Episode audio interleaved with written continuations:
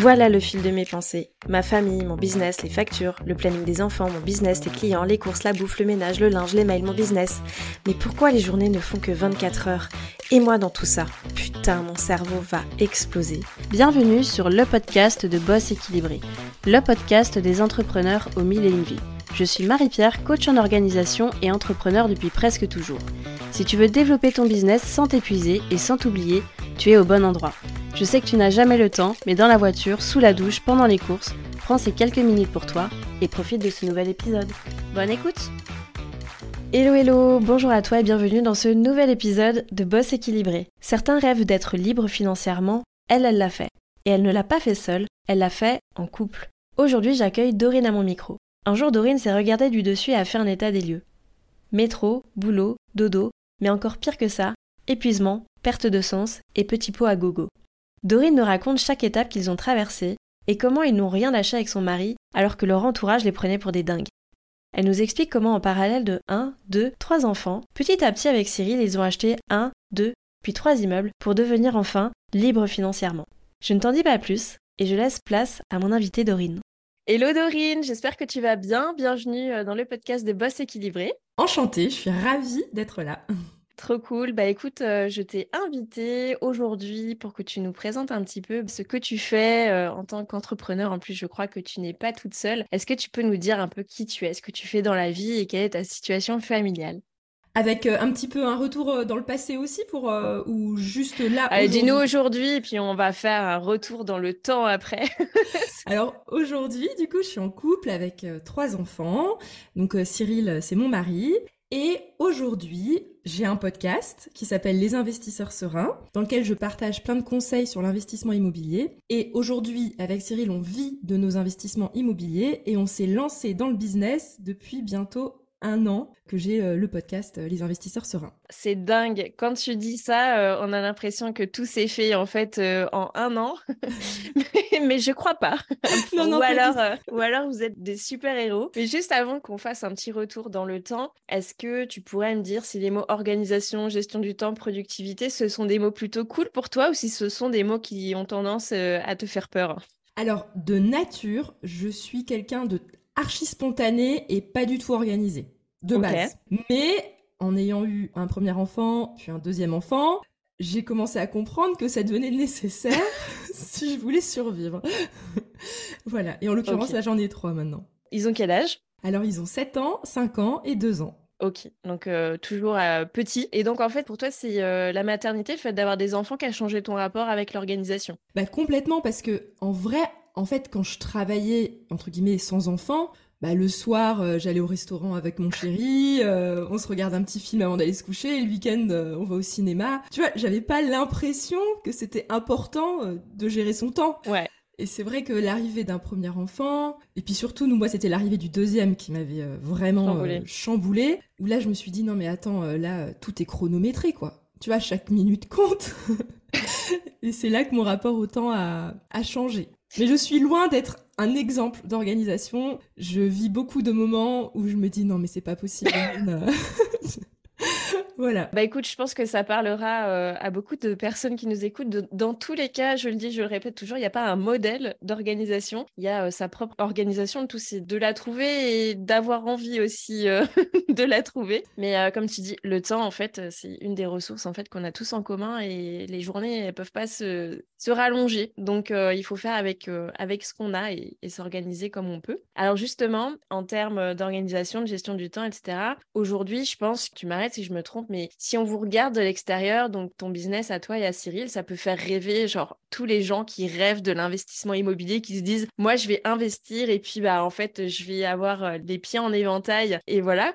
Avant d'arriver à ça, déjà, euh, tu nous diras après si vraiment c'est opportun de penser ça, mais qu'est-ce que vous faisiez? Comment vous en êtes arrivé là? Alors, donc au départ, on habitait à Paris, on était tous les deux à temps plein, on bossait euh, à fond. On a eu notre premier enfant, Jusque-là, ça allait et on s'était dit, ah, mais pour notre retraite, on n'a rien. On était vraiment complètement, on va dire, dans le moule de tous les Parisiens, je sais pas si c'est le terme, mais on bossait, on gagnait bien notre vie et nos copains achetaient leur résidence principale. Et puis moi j'étais euh, j'avais j'avais euh, un bug un peu, j'ai commencé à bugger. Je me suis dit non mais en fait là si on achète une résidence principale, en plus j'avais envie d'avoir au moins deux voire trois enfants, je voyais que en termes de surface et d'endettement, sachant qu'on voulait absolument être à Paris intramuros, ben en fait je me bloquais jusqu'à la fin de ma vie. Enfin, je me suis dit, euh, là, j'en ai pour 25 ans à devoir rembourser un, appart à 800 000 euros. Enfin, je me suis dit, euh, c'est pas ça que je veux.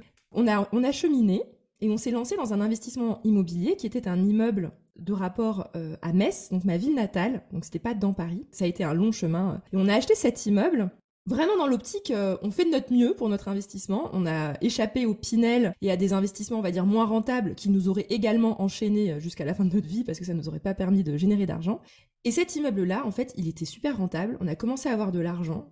Et dans la foulée, donc du cash flow positif, c'est-à-dire on avait plus de 700 euros par mois en plus dans notre poche tous les mois avec cet immeuble. Et moi, dans ma tête, il y a eu l'arrivée du deuxième enfant, qui pour moi a été, je pense, un tunnel d'un an parce qu'ils étaient un petit peu rapprochés les deux et j'étais pas prête à tout ça. Et du coup, bah en fait, là, il y a d'un seul coup, ça s'est aligné dans ma tête où je me suis dit non mais en fait, euh, faut faire quelque chose quoi.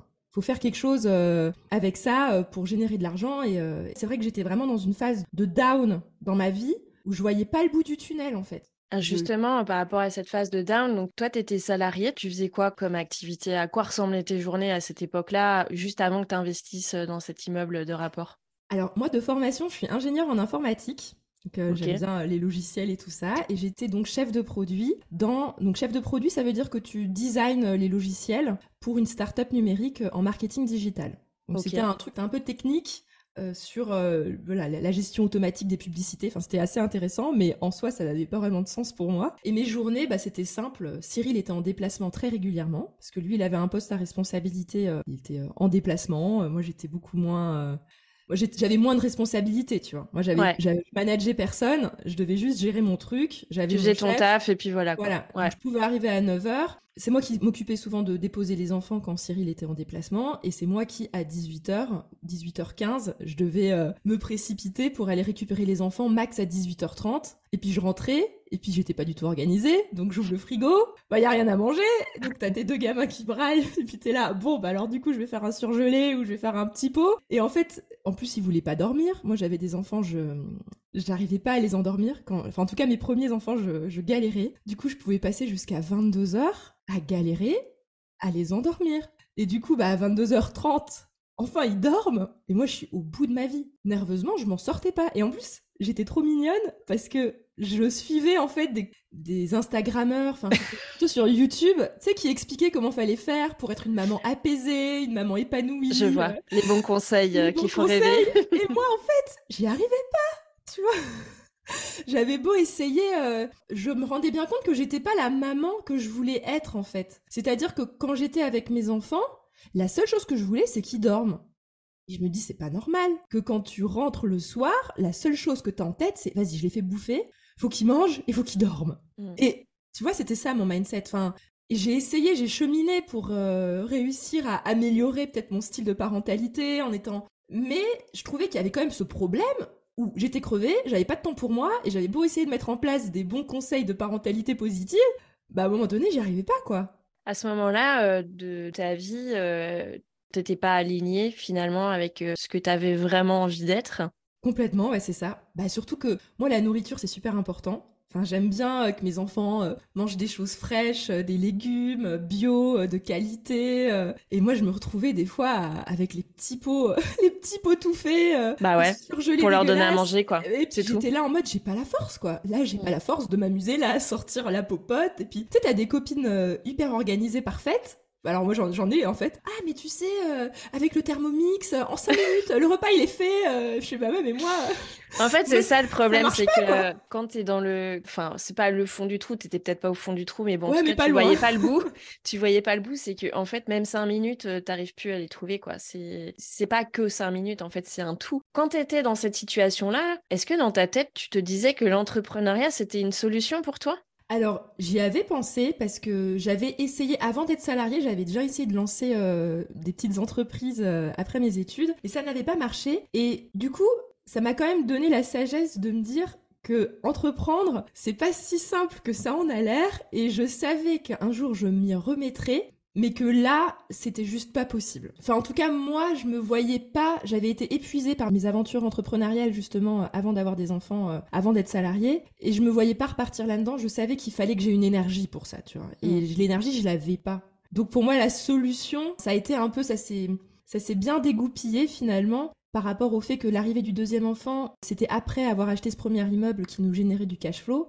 Et là, c'est moi que ça a cheminé dans ma tête. Je me suis dit, non, mais en fait, c'est ça, il faut qu'on rachète un deuxième immeuble. Et j'étais prête à gagner moins d'argent et vivre que de l'immobilier, mais j'avais besoin de lever le pied et de me dire, au moins, je pourrais prendre un congé parental. Parce que moi, je sais pas, je suis un peu féministe. Du coup, c'était compliqué pour moi de me dire, parce que Cyril, il me le disait, non mais c'est bon, t'arrêtes de bosser, et puis c'est moi qui gagne euh, de l'argent pour la famille.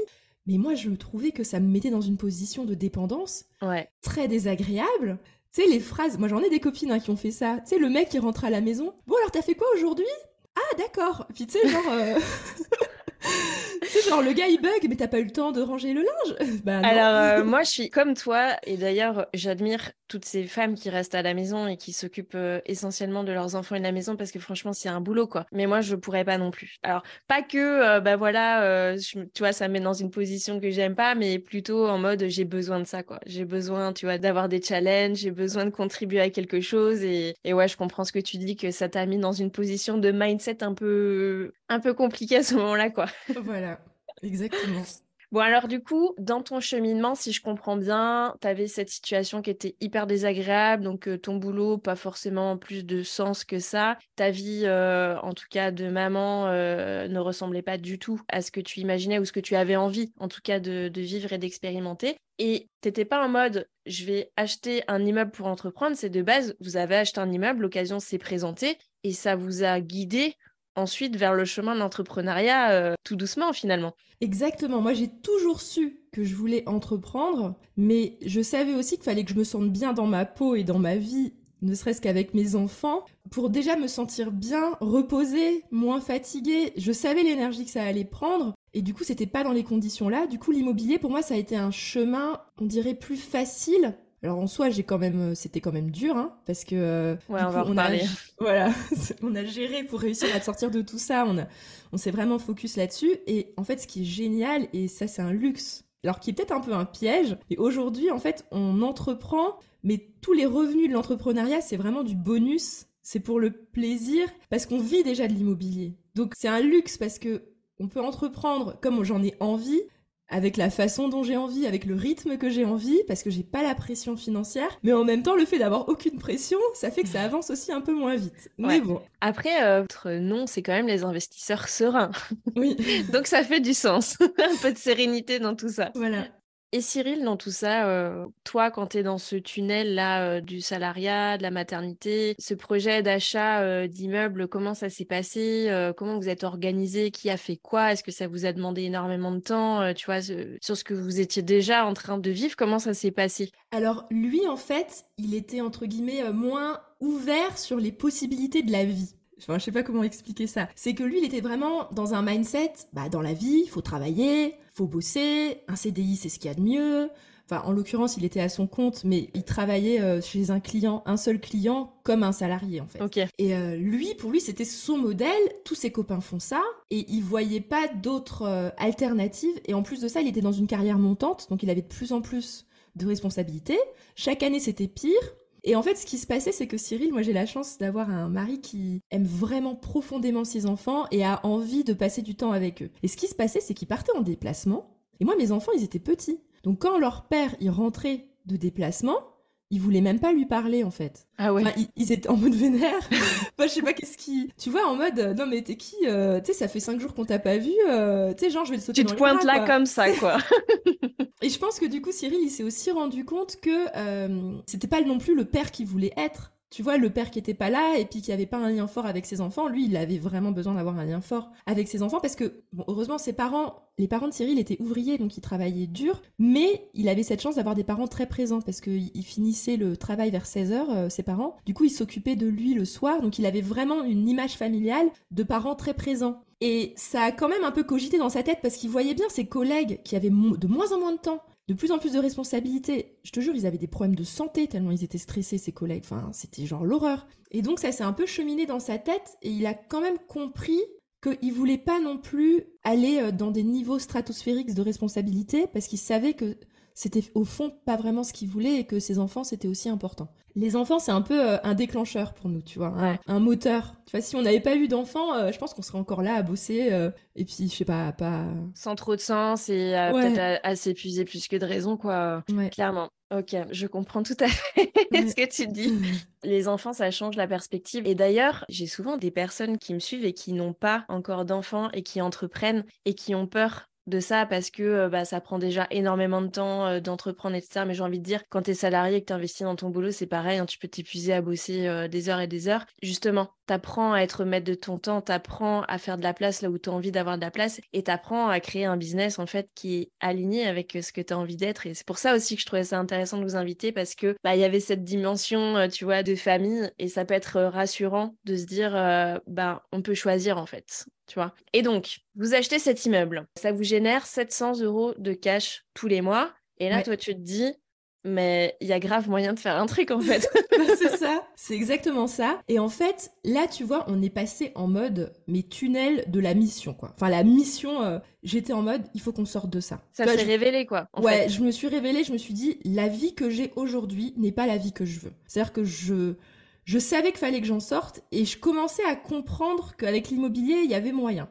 Il y avait moyen que je sorte de ce tunnel-là. Et donc, on a commencé vraiment à se dire, en fait, tu vois, on prenait plus de vacances. Enfin, on était devenus en mode, on était devenus des robots, quoi. Pendant deux ans, les vacances, c'était uniquement pour aller faire des visites ou pour gérer des travaux ou gérer des ameublements. Les dépenses, c'était le strict minimum. On essayait de mettre le maximum de côté parce qu'on savait qu'avoir de l'apport, surtout à la fin des investissements immobiliers, quand euh, notre capacité d'endettement allait être au max, on en aurait besoin. Et en fait, pendant 2-3 ans, je te jure, c'était dur parce que même nos amis, des fois, tu sais, ils partaient en vacances euh, et euh, nous, on était les seuls à, à pas partir, mais vraiment parce qu'on avait cette priorité qui était se sortir déjà de ce carcan là, de ce système dans lequel on était, et donc on ne pouvait plus être heureux là-dedans. Et du coup, on a fait 2-3 ans vraiment de tunnel. C'était vraiment votre transition en fait, entre... parce que là, vous étiez encore salarié à ce moment-là. Complètement, on faisait tout en même temps. Ouais. Mm. On partait euh, en train avec les enfants euh, en sac à dos de portage pour faire des visites d'immeubles, euh, suivi de chantier.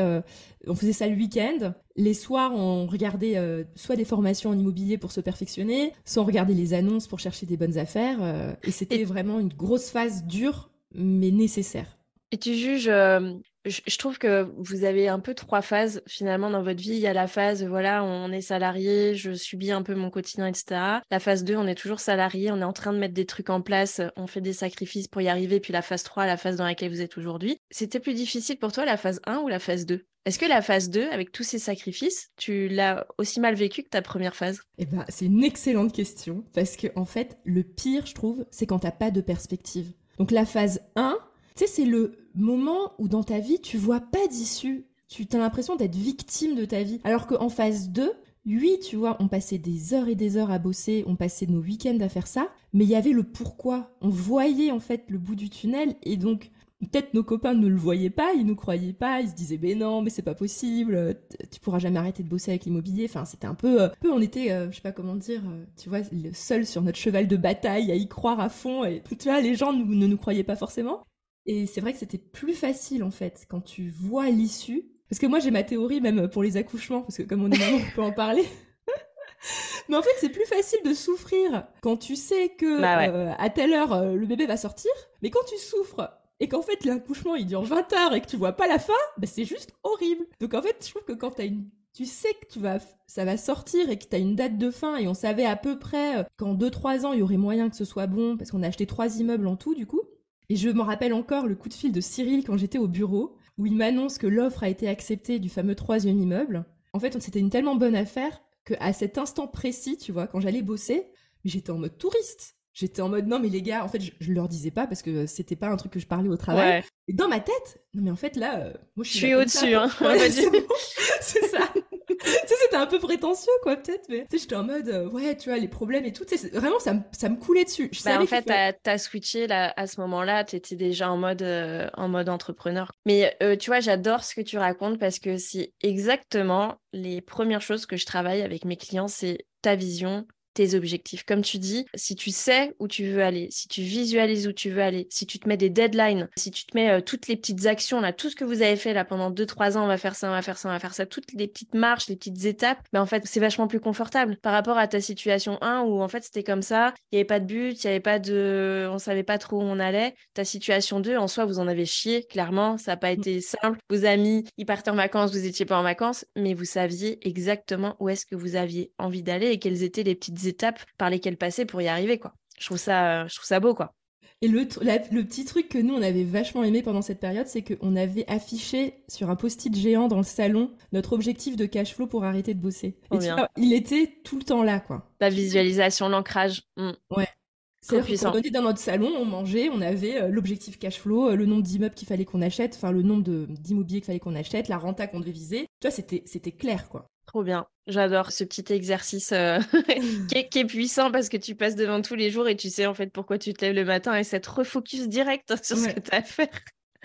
ouais, trop bien. Et alors, donc là, on est dans cette phase 2. Vous en chiez. C'est pas facile. Vous cumulez votre job tous les deux de salariés, vos enfants, plus tout le boulot qu'il y a autour des investissements. À savoir que c'est certainement beaucoup de démarches, beaucoup d'administratifs, beaucoup de rendez-vous, donc beaucoup de choses à, organiser. Comment tu gères, toi, à ce, à ce moment-là? Est-ce que tu as des, tips, des choses que tu mets en place pour euh, aller euh, optimiser un peu ta gestion du temps? Comment tu fais à ce moment-là? Bah en fait, pour moi, je suis pas très euh, tips dans le sens où j'ai pas de, je me sens pas du tout quelqu'un d'organisé. Moi, ma seule solution, ça a été de virer tout ce qui était inutile de ma vie. Du coup, euh, quand il y avait une proposition de vacances, de même de projet, de tiens, Dorine, tu veux faire du sport avec moi euh, le soir, euh, je fais bah en fait non, tu vois. Toutes les distractions en fait. Ouais. toutes les distractions. En fait, c'est comme un, militaire qui a en but un objectif et tout ce qui est pas dans la ligne, bah en fait non quoi. Enfin, moi, c'était ma seule solution parce que moi, je suis pas quelqu'un d'organisé, donc moi, je me laisse disperser trop vite, en fait. Moi, je, moi, je pars vite et puis je me défocus. Donc, mon challenge, c'était je reste focus. Et il n'y a pas de, il y a rien de plus important pour moi à ce moment-là. Je savais que c'était pour mon bien-être et ma vie. Enfin, franchement, j'étais, moi, je me rappelle, j'étais mal. Hein. Nous, après le deuxième enfant, on a eu le baby clash. Je sais pas si tu en as entendu parler. Avec Cyril, euh, c'était, c'était dur, quoi. Moi, je savais vraiment que notre couple en dépendait. Enfin, toute notre vie de famille en dépendait parce que, je sais pas, j'admire, comme tu disais, les gens qui arrivent à tout faire. Je mourrais intérieurement, quoi. C'est peut-être un peu abusé de dire ça. Non, bah, si c'est ce que tu ressentais, c'est que c'est ça, quoi. Franchement, ça s'entend. Hein. Donc, tu vois, j'ai pas de conseils de dingue, c'était juste. Bah, euh, si, c'est quand même. Focus et, je, et toutes les distractions, c'est ciao, quoi sans t'en rendre compte, ça fait partie d'un des conseils dans productivité, bah, c'est d'éliminer les voleurs de temps. Et pour toi, bah, les voleurs de temps, tu les avais identifiés, c'est tout ce qui était source de distraction et qui pouvait en fait t'éloigner de ton focus. Donc c'est clairement une bonne astuce parce que à ce moment-là, tu avais besoin de te concentrer. Et attention, ce que tu as fait là, on est d'accord, c'est valable pour toi parce que tu es comme ça. Il y a d'autres personnes qui pourraient le faire différemment en gardant, entre guillemets, leur distraction. Mais encore une fois, c'est un choix. Et peut-être ce que as, enfin ce que vous avez réussi à faire en 2-3 ans, une personne qui aurait conservé les distractions à côté l'aurait fait en 5 ou 6 ans. Ça n'empêche pas, en, vérité, c'est un choix. Exactement. Qui pour toi était vital, euh, clairement, euh, à ce moment-là, pour ta santé mentale, quoi. Mmh, exactement. Bien résumé. Alors là, donc vous avez cravaché clairement pendant 2-3 ans. Qu'est-ce qui se passe après? Comment tout se goupille? Comment tout s'enchaîne? Vous faites au revoir, au revoir président euh, à vos employeurs respectifs euh, du jour au lendemain? Comment, comment vous faites? Alors en fait c'était assez drôle parce qu'à l'instant du coup, le fameux coup de fil, c'était euh, début 2019 où on a eu l'accord sur ce troisième immeuble. Je savais que c'était notre ticket de sortie, mais il fallait encore obtenir le prêt immobilier. Donc pour l'instant, on restait focus, faut continuer à bosser, faire rentrer l'argent pour obtenir le prêt. Donc on a obtenu ce prêt et au moment où on a obtenu le prêt, moi j'ai posé un congé parental parce que j'avais vraiment besoin de juste dormir et m'occuper de mes enfants et faire à manger de façon saine parce que je c'était trop dur tu vois là donc moi j'avais posé un tellement d'énergie quand j'y pense enfin moi perso pour avoir fait des dossiers euh, en immobilier ou sur d'autres projets pro c'est du temps c'est des documents et c'est de la charge mentale de malade. Enfin, je sais pas si c'est comme moi, mais le niveau de charge mentale quand tu fais des trucs comme ça, c'est quand même euh, c'est quand même important. Donc cumuler ça avec euh, ton job et ta vie de famille, c'est chaud, quoi. Ouais, c'est exactement ça. En fait, c'est que même si en soi, en termes de temps, ça prend pas tant de temps que ça parce qu'on pouvait le gérer à côté de notre travail à temps plein, mais En fait, tous les soirs, tu t'endors. Ah, est-ce qu'on va l'avoir ou pas le prêt? Est-ce que les, vendeurs, ils vont pas se rétracter? Tu sais, tu t'imagines toujours. Euh, et si tout tombe à l'eau? Mais alors là, je me suis dit, mais je m'effondrerais, quoi. et du coup, en fait, euh, à l'instant où on a notre offre de prêt officielle qu'on signe et qu'on valide pour le troisième immeuble, ah, tu vois, là, d'un seul coup, moi, ma pression, elle a baissé d'un cran. Je savais que c'était bon. Après, il y avait entre guillemets plus qu'une question de formalité. Après, il fallait faire encore les travaux dans le troisième immeuble, etc. Mais je savais que en théorie, en pratique, c'était pas encore le cas, mais en théorie, dans un an, un an et demi, on pouvait complètement arrêter de travailler, quoi. Parce que on avait ta deadline encore. Euh, il nous reste au moins un an, un an et demi euh, à bosser, quoi. Parce qu'en fait, c'est vrai qu'on avait toujours un peu le stress du dépassement des travaux. Parce que l'immeuble, c'était 15 appartements, donc c'était vraiment du lourd en travaux. Donc on avait estimé nos travaux, mais c'est difficile quand même d'être complètement serein si tu euh, tu sais pas exactement de combien ça va dépasser. Ouais, et ça, tu peux pas savoir. Exactement. Donc mm. moi, je me suis mis en congé parental, mais Cyril, lui, a continué à travailler pour vraiment, entre guillemets, être sûr que ce soit euh, dans les rails. Et on a arrêté, lui a arrêté de travailler du coup euh, six mois plus tard que moi. Et c'était en février 2020, juste avant le confinement. Et ça tombait parfaitement parce que du coup, les deux ne bossaient pas pendant le confinement. C'était top. Ok. Et donc là, euh, à ce moment-là, on arrive au confinement. Comment se passe votre transition quoi? Vous passez quand même d'un truc. Bon, alors toi, tu avais déjà eu une petite transition en étant en congé euh, à la maison. Ouais. Euh, comment ça se passe quand vous vous retrouvez tous les deux à la maison? Alors, en fait, déjà, il y a deux choses. Lui, finalement, en 2020, bon, il y a vraiment eu la bulle du confinement où forcément, bah là, on était vraiment à la maison. Et ouais, ça, c'est exceptionnel. Voilà, ça c'est exceptionnel. Et après, en fait, lui gérait les travaux du troisième immeuble qui n'étaient pas finis. Donc en fait, lui, il passait énormément de temps là-bas. Donc finalement, pour à ce moment-là, lui, il était encore très occupé dans sa tête. Il n'avait pas le vide de euh, je travaille plus. Et puis moi, euh, je suis tombée enceinte euh, du troisième enfant aux alentours du confinement et elle est née début 2021. Et donc moi j'étais focalisée sur ma grossesse. Donc en fait, euh, tu vois, euh, chacun tu, euh, avait ses occupations.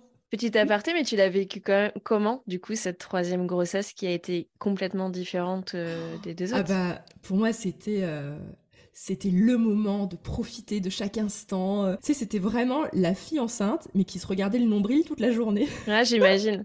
Alors, pour moi, pour avoir fait deux grossesses euh, en tant qu'entrepreneur, où j'ai l'impression d'être passée complètement à côté de tout, euh, j'imagine ce moment-là, en fait, où tu te dis, alors je sais pas, hein, peut-être si c'est le dernier ou quoi, mais où tu te dis là, putain, je vais kiffer. Ah je vais kiffer parce que c'est le seul moment où je vais pouvoir le faire. Mais c'est exactement ça, parce que pour mes deux précédentes grossesses, j'avais travaillé jusqu'au dernier moment, euh, sans congé pato ou quoi que ce soit, j'avais vraiment bossé jusqu'à la fin, et j'avais repris à 10 semaines après la naissance du bébé, pour les deux euh, premières grossesses. Après, je m'en plains pas parce qu'à l'époque, euh, ça me convenait. Enfin, je, n'avais pas, je m'étais pas rendu compte de ce que j'avais loupé. Enfin, du coup, je, mm tu vois, je pensais que c'était normal. Donc je me tu sais pas... trop en fait. Ouais, j'en ai pas souffert. sur le moment, j'en ai pas souffert. Et par contre, bah, pour la troisième, c'est vrai qu'il y avait le petit côté, ça se trouve, c'est la dernière. J'aime pas dire il y a jamais, jamais. On ouais, on sait pas, mais bon. on se le dit quand même à un moment donné. C'est ça. Mais j'aime bien vivre chaque grossesse comme si c'était la dernière quand même, tu vois, on sait mm. jamais. Et du coup, bah vraiment, je, voilà, c'était vraiment bien. Et en fait, ce qui était drôle, c'est que Cyril, lui, il était encore à fond dans le, dans le stress des travaux du troisième immeuble. Puis moi, dans ma tête, je me dis, mais t'inquiète, tu vas gérer. Et puis moi, t'avais une autre vie, quoi. Côté... j'avais une autre vie. Moi, moi c'était mes petits rendez-vous massage, acupuncture. tu vois, j'étais occupée, tu vois, mais à d'autres choses, quoi. Mm. Et, c'était vraiment agréable. Et du coup, euh, donc euh, tu vis ta grossesse au top, tu es sereine pour le coup. Au moment où vous arrêtez donc complètement de bosser tous les deux en tant que salarié et que là démarre votre euh, vraie vie d'entrepreneur. Toi, tu avais toujours eu pour ambition d'être entrepreneur mais toute seule. Tu t'étais pas forcément dit qu'un jour ce serait un projet de couple. C'est quand même dingue et, et c'est pas donné à tout le monde. Euh, à ce moment-là, comment vous vous organisez? Est-ce que, euh, que ce soit en termes de gestion du temps, par rapport à votre vie familiale, par rapport aux tâches que vous vous répartissez, comment vous êtes posé à table et vous avez dit OK, on fait ça, on fait ça, ou il y a eu un petit moment de, de battement alors, ce qui est super intéressant, c'est qu'en effet, au début, moi, j'étais en mode, j'entreprendrai seule, mais là, je parle de même avant que j'étais salariée, euh, j'entreprenais toute seule. Quand j'étais salariée, mon rêve c'était de monter ma boîte toute seule. J'avais pas du tout cette perspective d'entreprendre à deux. Et nous, c'est vraiment venu parce que quand on a investi en immobilier, finalement, c'est une sorte de micro-entrepreneuriat d'investir en immobilier et on était deux et on a adoré quoi. On était ultra complémentaires. On avait vraiment nos forces et nos faiblesses qui se complétaient euh, à merveille et on était mais ultra heureux dans notre couple de le faire ensemble. Et je m'en rappelle toujours, on avait fait la semaine où on a fait l'ameublement de notre premier immeuble. On avait fait mais vraiment une semaine mission où tu sais tu fais trois allers-retours à Ikea dans, notre petite euh, voiture. Je crois qu'on avait une Polo à l'époque. Donc tu vois c'était pas évident pour, euh, pour meubler un, immeuble avec une Polo de 5 appartes. Et en fait à la fin de cette semaine, je me rappelle, on rentre, on avait posé donc des congés pour faire cet ameublement. Et avec Cyril, on se regarde et on se dit mais en fait euh, j'ai surkiffé cette semaine avec toi quoi. C'était des vacances de dingue. On était en train de meubler des appartes, mais c'était des vacances qui avaient un sens, où on était en équipe où on se complétait. On n'était pas l'un sur l'autre, tu vois. Moi, je m'occupais par exemple des allers-retours à Ikea, et lui, il montait les meubles. Et donc moi, je revenais, on déchargeait la voiture ensemble, il montait les meubles. Alors, heureusement, on avait les grands-parents qui s'occupaient des enfants pendant cette semaine. Et tu vois, et on faisait, euh, tu vois, on avait à peine le temps de manger le soir, euh, vite fait. Euh, on allait se coucher pour être en forme le lendemain. Au taquet. et, et, en fait, on s'est éclaté. Et c'est vrai que ça nous a ouvert sur le fait que si on entreprenait, ben on le ferait ensemble. Parce que ça nous a vraiment fait du sens et enfin ouais pour moi c'était du coup c'était un peu une évidence. Mais par contre tu vois on a traîné hein, avant de se lancer parce que 2020 on a arrêté de bosser et on a commencé les investisseurs sereins en 2022. Tout 2021 c'était consacré à la première année de mon bébé quoi, de ma fille parce que euh, je savais à la fois que le jour où on se lancerait ça va nous prendre de la charge mentale, ça va nous prendre du temps. Et je savais que quand je me lance, je voudrais pas abandonner. Parce que moi, j'avais déjà abandonné deux fois. Ouais, t'avais cette expérience-là, ça c'est intéressant. Mm. Et je savais en fait que se précipiter sur un projet, mais lâcher l'affaire six mois plus tard, ça a aucun sens. Je savais quand on allait se lancer, ça allait être pour trois ans, quatre ans, cinq ans minimum. Enfin, je sais pas, mais je savais que c'était on allait jouer sur du long terme. Donc, je prenais mon temps. J'écoutais plein de podcasts, notamment en 2020, 2021, euh, sur l'entrepreneuriat, et ça m'a nourri pour me dire ah quand j'entreprendrai, je ferai comme ci, je ferai comme ça, je lancerai un podcast. J'ai acheté un micro, je crois que j'ai mis huit mois avant de le sortir et enregistrer mon premier épisode. Mais parce que je savais qu'à l'instant où oui. j'ai publié mon premier épisode, bah, ce serait Fallait enchaîner. Les, bah toutes les semaines. Il y aurait plus de répit, c'était fini. Je mm. commençais, je m'arrêterai plus. Voilà, je sais plus si je réponds à la question. Moi, si, si, si, non, non, mais complètement, t'inquiète, il y a un fil. C'est chouette parce qu'en fait, euh, tu mets quand même bien en lumière le fait d'avoir une vision à long terme et aussi euh, le fait que bah, de ces échecs, on apprend toujours. Alors je sais, ça fait peut-être euh, très américain, mais nous en France, on a quand même une culture de l'échec qui est plutôt négative. Sauf que toi, le fait d'avoir entre guillemets eu des échecs d'entrepreneur avant que tu sois salarié, ça t'a permis quand même de conditionner euh, ta vie d'aujourd'hui, de savoir à quel moment tu voulais prendre du temps, de comment tu allais organiser finalement bah, toutes tes actions dans ton business. Alors tu dis que tu n'es pas organisé, bah, au final mmh. si, tu vois, tu l'as organisé de manière à pouvoir perdurer dans le temps, quoi. Mmh, et ça, c'est pas donné à tout le monde parce que tu as beaucoup d'entrepreneurs quand même qui se lancent à fond et au taquet. Et puis, six mois après, il n'y a plus personne parce que tu t'es épuisé, parce que tu savais pas où tu allais, parce que tu n'avais pas conscience que bah, fallait tenir dans, dans la durée, quoi. Exactement. Mais ça, c'est clair. Moi, je me rappelle, hein, au tout début, j'avais entrepris, moi j'étais jeune, du coup, c'était avant que je sois salarié, c'était juste après les études. Et tu vois, tu as ce côté de rêve, de que ça marche, c'est un peu le rêve. Euh, je pense qu'on a. Je sais pas, dans la société, quand on voit les Instagrammeurs, machin, tu vois, la révélation, d'un seul coup t'es connu. Et en fait, euh, j'avais bien compris que c'était pas ça et que ceux qui réussissaient, c'est ceux qui tenaient dans la durée. Et celui qui est là encore deux ans plus tard, alors que personne n'écoute son podcast, et puis qu'il est encore là devant son micro, bah, c'est celui-là qui va réussir à un moment donné à percer, et c'est pas celui qui a enregistré pendant six mois, et puis d'un seul coup il lâche l'affaire, bah en fait, euh, non. Et on a plein, euh, justement, des podcasts, euh, ça s'appelle un pod fail, je savais même pas... je connaissais pas le terme. bah, le pod fail, c'est parce qu'en fait, en réalité, quand tu regardes les podcasts, il y a énormément de podcasts qui, au bout de 6, 10 épisodes, voire 6 mois, bah en fait, ils lâchent l'affaire. Mm. Et moi, je savais que je voulais pas être comme ça. Donc, j'étais prête à faire ça pendant euh, longtemps, sans euh, trop me préoccuper du résultat, mais juste, je fais ce que j'ai à faire. C'est tellement ça ce que tu dis. Et d'ailleurs, euh, tu vois, c'est une des raisons pour lesquelles j'ai voulu faire ce format de podcast en mode invité, pour vraiment partager un peu les coulisses de l'entrepreneuriat parce que comme tu dis bah forcément aujourd'hui avec les réseaux sociaux tu as tendance à voir tout ce qui brille quoi ce qui ce que tu admires ce qui t'inspire. Et c'est chouette aussi de pouvoir s'inspirer mais la plupart du temps tu as tendance à voir que ça. Genre euh, la personne euh, qui a réussi la personne qui est présente la personne euh, qui montre ci qui montre ça on voit pas toujours ce qu'il y a derrière on voit pas combien de temps ça fait que cette personne, tu vois, elle est, elle est présente, elle est active, par quoi elle est passée, etc. Et toi, tu peux avoir tendance à te comparer et avoir envie d'abandonner plutôt, alors que c'est juste normal en fait qu'il y ait des étapes euh, par lesquelles passer pour y arriver. Mais la constance et la régularité font que bah es toujours là après, quoi. Exactement. Mais c'est bien de le partager parce que on a toujours tendance à voir tout ce qui est beau, mais il y a des coulisses. Oui, oui. Alors aujourd'hui, elle ressemble à quoi votre vie par rapport bah, à l'étape 1 où vous étiez salarié, en gros tu allais au boulot, tu étais euh, dans ta vie parisienne, tu donnais des petits pots à tes enfants alors que tu n'avais pas envie de leur donner ça et tu te sentais vraiment exécrable comme maman. Et puis euh, les enfants faisaient la gueule à Cyril quand tu rentrais à la maison. Aujourd'hui, elle ressemble à quoi votre vie par rapport à l'étape 1 euh, et après avoir brillamment passé l'étape 2 où on y va à fond et on va vers notre objectif? Bah franchement, aujourd'hui, moi c'est ce que je dis à Cyril, on se rend pas compte mais on a une vie incroyable. C'est-à-dire que tout maintenant tourne déjà autour de nos priorités. C'est-à-dire que maintenant, moi je sais qu'est-ce qui est prioritaire pour moi, c'est ma santé, le sport, les enfants et ça en fait, c'est un non négociable de mon quotidien parce que c'est tout ce qui était en dernier. C'est ça, c'est ça. Parce que euh, voilà. Et donc maintenant, c'est vrai qu'on se rythme autour du rythme des enfants. Le mercredi, je me consacre à eux. Enfin, du coup, la petite, comme elle est encore vraiment petite, euh, je la mets quand même à la crèche. Euh. Je suis pas la mère non plus, euh, tu sais, genre école à la maison, je les garde tout le temps avec moi. Moi, j'ai besoin, et vraiment, ça c'est un truc j'ai cheminé longtemps, j'ai besoin de temps que de moi, quoi.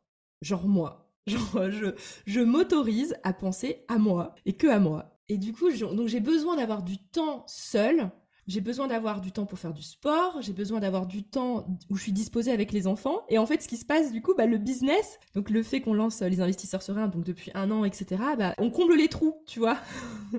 Mais du coup, finalement, le business n'est pas ultra prioritaire. Et ça, c'est un petit problème quand même chez moi. Euh, c'est un sujet de travail euh, avec Cyril. C'est de réussir à pas non plus que le business il soit tout petit à côté de toutes nos priorités. Donc, de réussir à cadrer mais pour ça, en fait, ce qui nous est vachement utile, alors ça va peut-être choquer les gens, mais nous, on aime bien travailler le soir. Nous, on n'a plus Netflix, on n'a plus euh, de télé. Je veux pas perdre de temps sur, euh, sur ce genre de choses. Parce que même si je kiffe hein, regarder une série Netflix, euh, j'adore et tout, ça me met de l'adrénaline, puis je suis la première à pas réussir à m'arrêter. Mais en fait, je me sens toujours misérable à la fin parce que j'ai l'impression d'avoir vécu la vie de quelqu'un d'autre et pas la mienne. Ouais, c'est le même principe que consommer du contenu en fait tout le temps des autres et ceux dès le réveil ou le soir. C'est qu'en fait, oui, tu, tu vis la vie des autres si tu vis pas la tienne, quoi. Donc on arrive à travailler le soir avec beaucoup de plaisir. On fait beaucoup du coup des, des coachings le soir ou des appels découvertes le soir parce que les gens, bah, comme ils bossent, ils n'ont pas de temps euh, en journée pour faire des appels découvertes ou des coachings euh, en journée. Donc en fait, on fait ça souvent le soir et on prend beaucoup de plaisir euh, à faire ça. Donc en fait, on se rattrape, tu vois, sur les horaires, on les adapte. Mais par exemple, on sait qu'entre 16h et 20h, c'est le tunnel des enfants. Et de là à là, bah, il y a personne, quoi. Tu vois, on n'est pas sur les réseaux, on n'est rien du tout, on s'occupe de nos enfants et on est focus, quoi. Donc, est-ce que vous avez une journée type à partager? Ouais. Alors, il y a ma journée idéale et la, journée. Allez, dis-nous les deux. Alors, la journée idéale, c'est que je fais mon sport, enfin, je dépose les enfants à l'école, je pars courir et qu'à 9h, j'ai pris ma douche, que je commence à travailler. C'est ma journée idéale. c'est pas du tout celle-là que je vis. Donc, euh, je travaille de 9h à midi. Nous, on a le plaisir d'aller au restaurant tous les midis avec Cyril, euh, lundi, mardi, jeudi, vendredi, parce qu'on se dit que ça fait déjà un repas de moins à gérer dans la journée, donc autant le prendre. Donc on se fait un petit resto rapide euh, juste à côté de chez nous. On revient. Là, souvent, l'après-midi, j'aime bien faire plutôt les tâches euh, genre interview, plus, comment dire, détente, tu vois, un peu moins productive. Donc l'après-midi, c'est mes tâches plus, plus détentes. Et après, 15h50, bah, je vais chercher les enfants à l'école. 20 heures, euh, ils sont couchés, en théorie. ils dorment, en théorie, dans ma journée idéale. Ça, c'est la journée idéale, mais. voilà. Et après, bah, le soir, c'est coaching, euh, coaching de groupe euh, pour nos élèves, coaching individuel. Et puis des fois, quand il y a vraiment rien, ben, nous on fait des petits étirements. Moi, j'aime bien faire aussi un peu d'étirements le soir, petite tisane pour papoter avec Cyril et, essayer d'aller au lito. Mais ça, c'est aussi ma journée idéale parce qu'on n'y arrive jamais. Voilà. Ouais, ça, c'était ma journée idéale. Ben, c'est pas mal, il y, a, du bon à prendre. Et mmh. alors, vous bossez, quand tu bosses le matin, vous bossez tous les deux, chacun en fait a ses tâches, comment vous fonctionnez? Parce que le soir, je sais que vous faites les coachings ensemble, parce que les investisseurs sereins, c'est vraiment tous les deux. Et pour le reste, comment vous vous organisez? Bah, Par exemple, là, pendant l'interview, Cyril, il allait faire les courses et il va courir. Comme ça, je suis tranquille euh, pour euh, les l'interview. Euh. Et en fait, je me rends compte que même si on travaille ensemble, on a peu de temps effectif, genre l'un à côté de l'autre voilà, de temps en temps, on est l'un à côté de l'autre et on bosse, mais il y a souvent, voilà, on a toujours un truc, une priorité, un autre machin. On a acheté notre résidence principale là, il doit aller faire des rendez-vous. En fait, on s'imagine un couple qui travaille ensemble, genre l'un sur l'autre et qui s'engueule tout le temps, alors qu'en fait, on est plutôt assez chill, tu vois. ah, il y a ça à faire, faut qu'on fasse Chacun a ses tâches. Ouais, chacun un peu à son domaine de génie aussi, parce que on est très différents en termes de, de profil, de personnalité. Donc ça fait que moi, je suis plus sur la partie créative, création de contenu. Lui va être plus euh, peut-être production. Sur l'opérationnel. Ouais, sur l'opérationnel. Euh, on a vraiment des, des profils différents, donc du coup, on se marche pas trop dessus, tu vois. Mm. On se prend des fois la tête, hein, je dis pas le contraire, mais c'est assez structuré comme façon de se prendre la tête. c'est bien. Vous prenez la tête euh, comme des associés en fait, pas comme mari et femme. voilà. Ok. Est-ce que vous organisez vos semaines? Comment vous y prenez? Vous vous posez tous les deux ou tu... Comment ça se passe? Alors, notre système idéal, évidemment, moi je dis toujours il y a l'idéal, mais j'aime bien avoir un idéal parce que je sais c'est quoi ce que j'essaye de mettre en place. Là où tu as envie d'aller. Même s'il y a des exceptions et c'est la vie, quoi. Donc, dans notre système idéal, le dimanche soir, en fait, on fait un planning de la semaine qu'on a euh, dans la cuisine. J'aime bien faire ça parce que comme ça, même les enfants, ils ont leur petit planning et euh, ils savent, ils voient, euh, voilà, j'ai judo, j'ai tennis, je sais pas quoi, ils voient leurs activités. Quand c'est annulé, ils voient qu'ils ont pas, enfin, ils sont contents. Et ça, en fait, on utilise ce planning global avec les points, entre guillemets, les rendez-vous qui sont euh, non négociables en termes de place de temps. Et après, on a aussi un petit tableau bah, qui est derrière moi, mais j'ai enlevé tous les post-it parce que je trouvais que ça faisait moche. Mais c'est pas bien, mais j'aurais Moi, j'aime bien. mais du coup, euh, et on essaye de prioriser les tâches euh, en début de semaine. Et surtout, moi, j'aime bien la veille au soir. Moi, je trouve ça tellement important. De la veille au soir, de savoir c'est quoi la prio du lendemain. Ouais. Ça, c'est un truc tout con. Mais quand je me lève et que je sais pas c'est quoi ma prio de la journée, je te jure, j'ai une journée pourrie. Ouais, ça m'étonne pas. Mm. Et pour moi, juste le soir, de se poser en se disant c'est quoi la prio du lendemain, mais ça change ma journée. Alors que ça prend cinq minutes, quoi. Bah surtout si tu disais que tu as besoin d'être focus et que tu as tendance à t'éparpiller. D'ailleurs, ce qui est le cas d'énormément de gens. Hein. Clairement, mm. euh, aujourd'hui, surtout dans notre société, on a tendance à s'éparpiller parce que tout est urgence, tout le monde te sollicite. Enfin, l'urgence des autres, c'est enfin, ça devient la tienne, c'est catastrophique. Comme tu dis, en fait, que ce soit le soir, moi, je fais comme toi, c'est toujours la veille pour le lendemain, je regarde toujours mon planning je regarde ce que j'ai de prévu, je me dis, OK, si j'avais un seul truc à faire demain, c'est quoi? Parce qu'une fois que tu as bouclé ton truc, déjà tes premières heures, si c'est possible, elles doivent être consacrées à ça. Une fois que c'est terminé, eh ben tu passes au reste et limite tu as l'impression d'avoir fait du bonus quoi. Tu vois, les, autres trucs que tu as fait, c'est trop bien, tu les as checkés, c'est du bonus parce que le seul truc important que tu avais à faire, c'était ça. Et je sais que quand je dis ça, alors les gens aiment pas les to-do list, mais des fois, ils ont envie de faire des to-do list à rallonge pour avoir l'impression d'avoir été productif. Et quand je dis mais euh, ok, euh, en fait, si tu avais un seul truc à faire dans ta journée, ça serait quoi? Souvent, on me dit non, mais euh, comme si j'avais qu'un seul truc à faire dans ma journée, tu vois, comme si c'était un peu dégradant d'avoir qu'un seul truc important à faire dans ta journée. Mais la vérité, c'est qu'il y a toujours un truc qui va être plus important que l'autre, un truc qui va être, tu vois, en termes de productivité, bah, plus important, qui va avoir plus d'impact dans ta vie, dans ta journée, dans ton business ou même dans ta vie de famille. Bah, c'est hyper important de savoir ce que c'est, quoi. Ouais, mais carrément. Et moi, je sais que comme je suis pas quelqu'un d'archi organisé, bah moi c'est le système entre guillemets minimaliste qui me va très bien de me dire une chose et en fait ce qui est super intéressant c'est que moi je me perds hein. quand je fais des to-do list je prends toujours la tâche la moins importante et la moins impactante à faire en premier parce que tu sais que tu vas, tu vas la cocher. Ouais, je vais la cocher parce que ça me, ça me sort pas de ma zone de confort. Euh, c'est ma, ma, tâche euh, tranquille. Et en fait, le fait de choisir qu'une seule tâche, mais en fait, il y a pas de tergiversation sur euh, par quoi je commence. Et puis tu sais, tu t'hésites encore 20 minutes avant de commencer à te lancer dans la première tâche de la toutou, quoi. C'est tellement ça. tu, as bien théorisé le, principe de la tâche importante et des to-do list où tu coches des trucs qui servent à rien et le plus important et reste dessus, quoi. Mm. Top. Eh ben, écoute, il y a une question signature sur le podcast. Et euh, vu qu'on est euh, dans les thématiques, tu vois, de l'organisation, la productivité, la gestion du temps, bah, ça serait que tu puisses donner aux auditeurs du podcast tes trois conseils, mais vraiment qui sont en relation avec ton expertise. Donc, s'il y a des gens qui ont envie de se lancer dans l'immobilier, s'il y a des gens qui ont envie, bah, finalement, de, vivre euh, votre vie d'aujourd'hui, bah, ça serait quoi vraiment tes trois conseils principaux que tu pourrais leur donner? Alors bon, j'ai fait mes devoirs, donc j'ai préparé les trois conseils. Du coup, le premier conseil, c'est un truc qui est devenu, qui était récurrent un peu dans l'interview, et les deux autres, vous allez voir, c'est des autres qu'on n'en a même pas parlé. Donc le premier conseil, c'est une chose à la fois, le côté focus. Moi, je m'en rends même compte dans les personnes qu'on accompagne en investissement immobilier. Des fois, il y en a, ils lancent un business en même temps, ils ont des projets à côté, et en fait, je trouve qu'on est plus efficace si on se dit, OK, je me prends un CDI pour avoir un bon dossier d'endettement, je sais que j'en ai pour un an, entre guillemets, et après, je passe à l'entrepreneuriat. Ça, c'est un exemple typique. Bah, du coup, je trouve que Enfin, c'est mieux que de faire un, vouloir faire un peu tout en même temps et n'être bon nulle part parce qu'au final, tu vas pas vraiment faire décoller ton business parce que tu vas t'occuper en même temps de tes investissements immobiliers. Donc, euh, tu vois, tu fais soit l'un, soit l'autre. Voilà, c'est toujours le focus, quoi. Ouais, mm. toujours le focus mm. parce que je pense que même les gens, parce que moi, je, je sais que je suis pas organisée et je l'assume.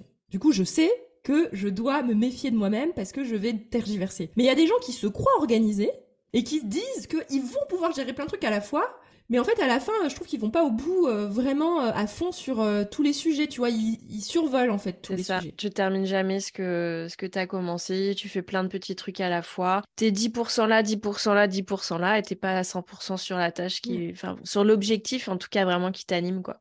Et donc au final, après, ils vont dire ah bah du coup, je savais que ça allait pas marcher. Je fais bah ouais, mais en fait, tu t'es pas mis à fond dedans, donc donc ça c'était un petit le focus. Le focus, une chose à la fois. Moi, ça, ça a bien marché pour nous. Alors ensuite, rien à voir. Le deuxième conseil, ça c'est surtout par rapport à l'investissement immobilier, c'est d'accepter que ce soit un peu moins rentable, mais pour sa propre tranquillité. C'est-à-dire que ça je le vois aussi, enfin c'est vraiment un arbitrage, c'est que c'est facile d'être rentable, entre guillemets, si tu fais de la location courte durée, que tu fais tous les ménages, toutes les entrées-sorties. Et tu te fais bah bien chier. Euh. et tu passes tout, ton temps.